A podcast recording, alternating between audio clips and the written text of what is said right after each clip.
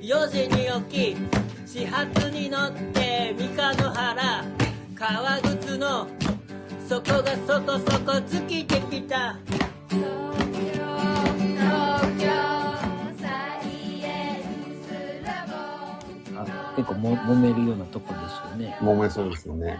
資源もたくさんありそうだし。そうですよね。うん。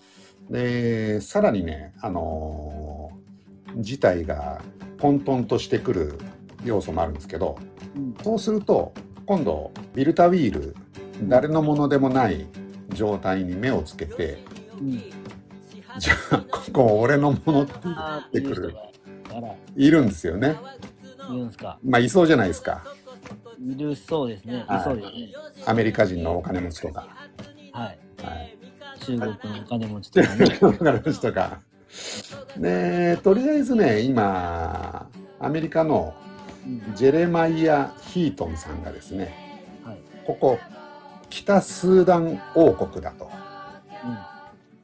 で、うちの娘のエミリーが王女になったからっていうことを宣言うん。しましたか？しました。8年ぐらい前に。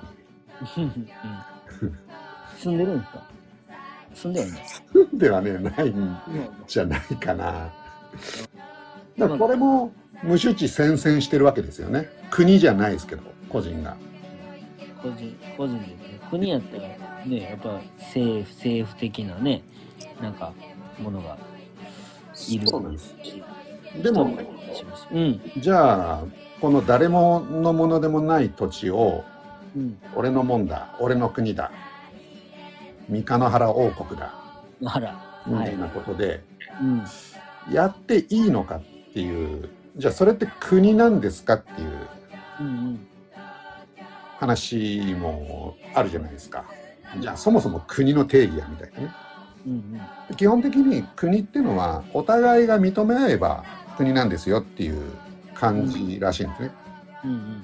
なのでじゃあこのさっきの北スーダン王国うん。どっかの国家が承認すれば例えば日本がそれを承認すれば日本にとってみたら北スーダン王国は国であると。は2022年12月現在北スーダン王国を承認している国家はいない。ありませんと。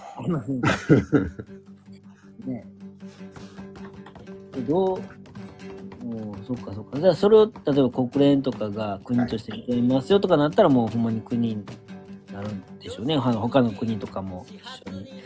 そっか、そんなんでいいんか。じゃあ、うん、まあ、三日野原もできんことはできんことはないです。まあ今ねあの国連が承認すればっていうのもありましたけど例えば日本も、うん。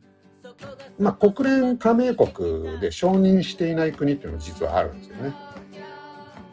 えー、あ、え？日本が承認していないと。はいあ、なるほど、なるほど。はい、北朝鮮なんかそうなんですけどうん。そんな感じで国連に加盟するっていうのは一つの多うん。分大きなステータスなのかうんでも、個々の国が承認するっていうのはまた別の話になる。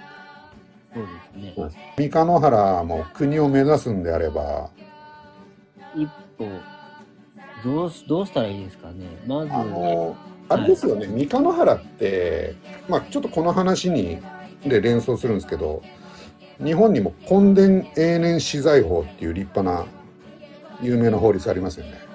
有名な法律、昔な、昔々にね、ありましたね。うん。あれが三日野原発祥だというふうに僕聞いたことあるんですけどみ三日野原がで作りましたよ。そうなんですよね。うん。三日野原。多分、多分。国級があった時に。に発せられた法律そうそうそうそう。であの辺の人たちもそんな感じで自分の土地を領有してったわけですかね。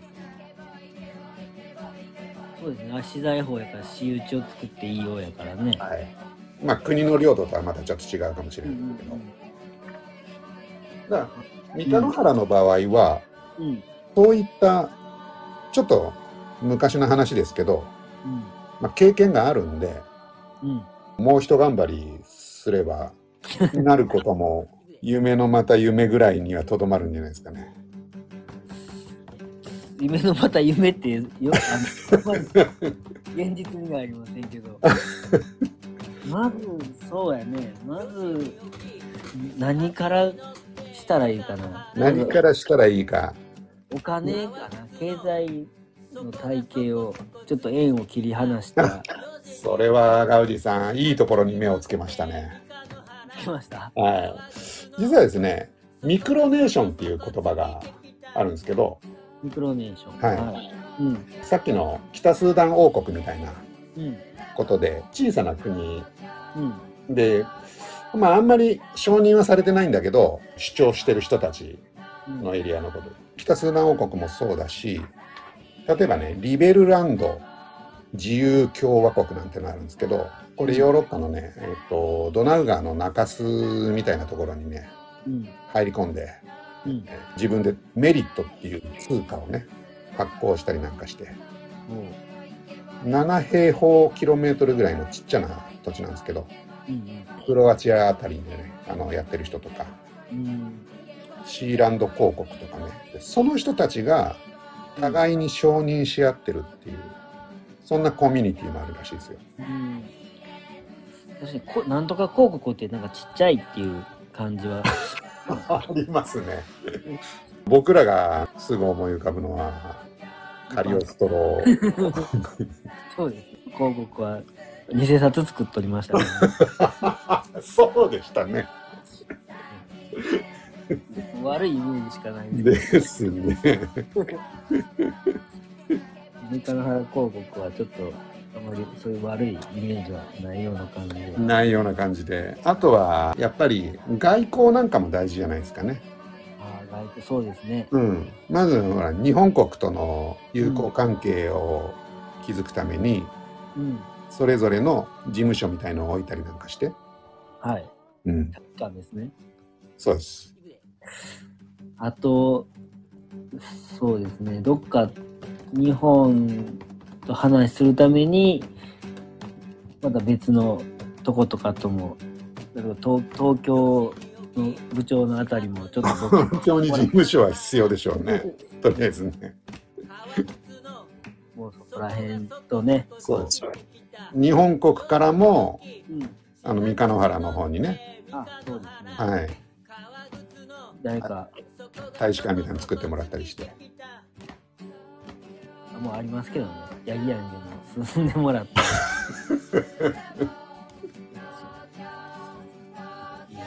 多分、あれなんでしょうね。日本でそういうのやってる人いるんでしょうね。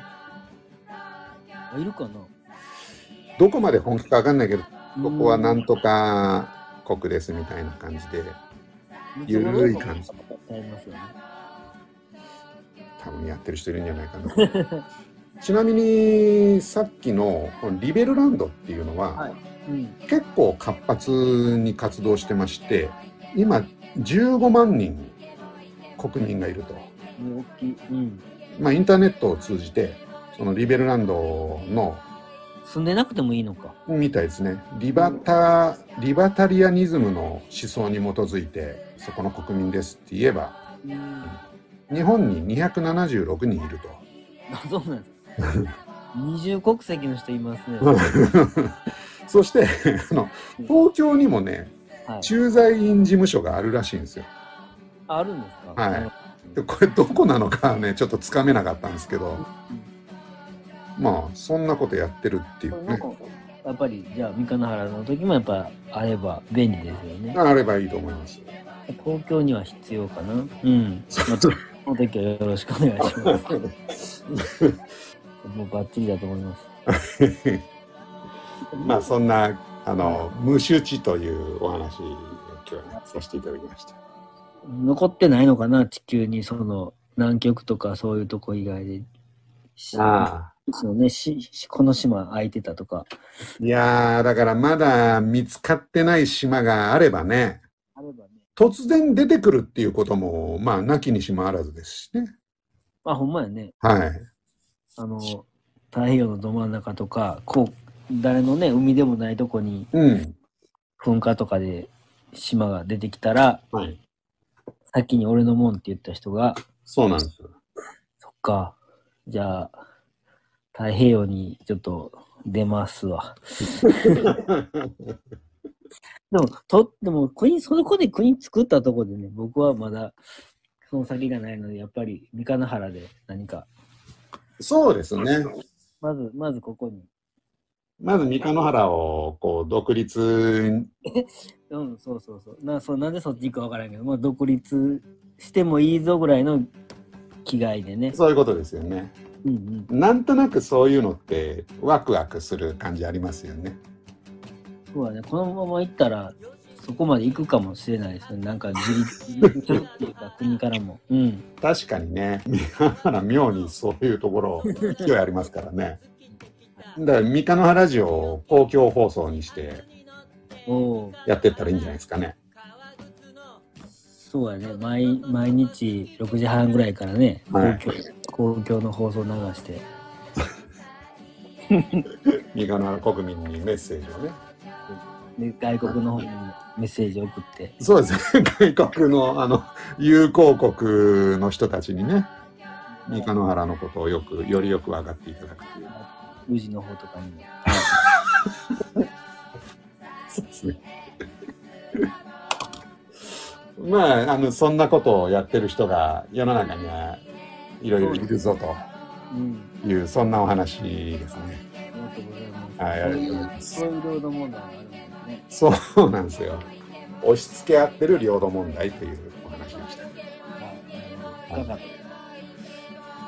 やっぱ結構、やっぱり領土問題とかだったら、欲が出るっていうか、うんこうやっぱり、あの、みんなが欲しい欲しいっていう、やっぱ戦争とかにつながっていくんですかね、この。まあ、ただの砂漠だったら、どうでもよかったんでしょうね。うんそれが、やっぱ金が絡んでくると。はい。そうなんですよ。でも、そこの価値観がちょっとね、お互い、エジプトの欲しいものとスーダンが欲しいものが違うかったら、なんか平和になるんでしょうけどね。ああ、そうですね。無理でしょう。はい。はい。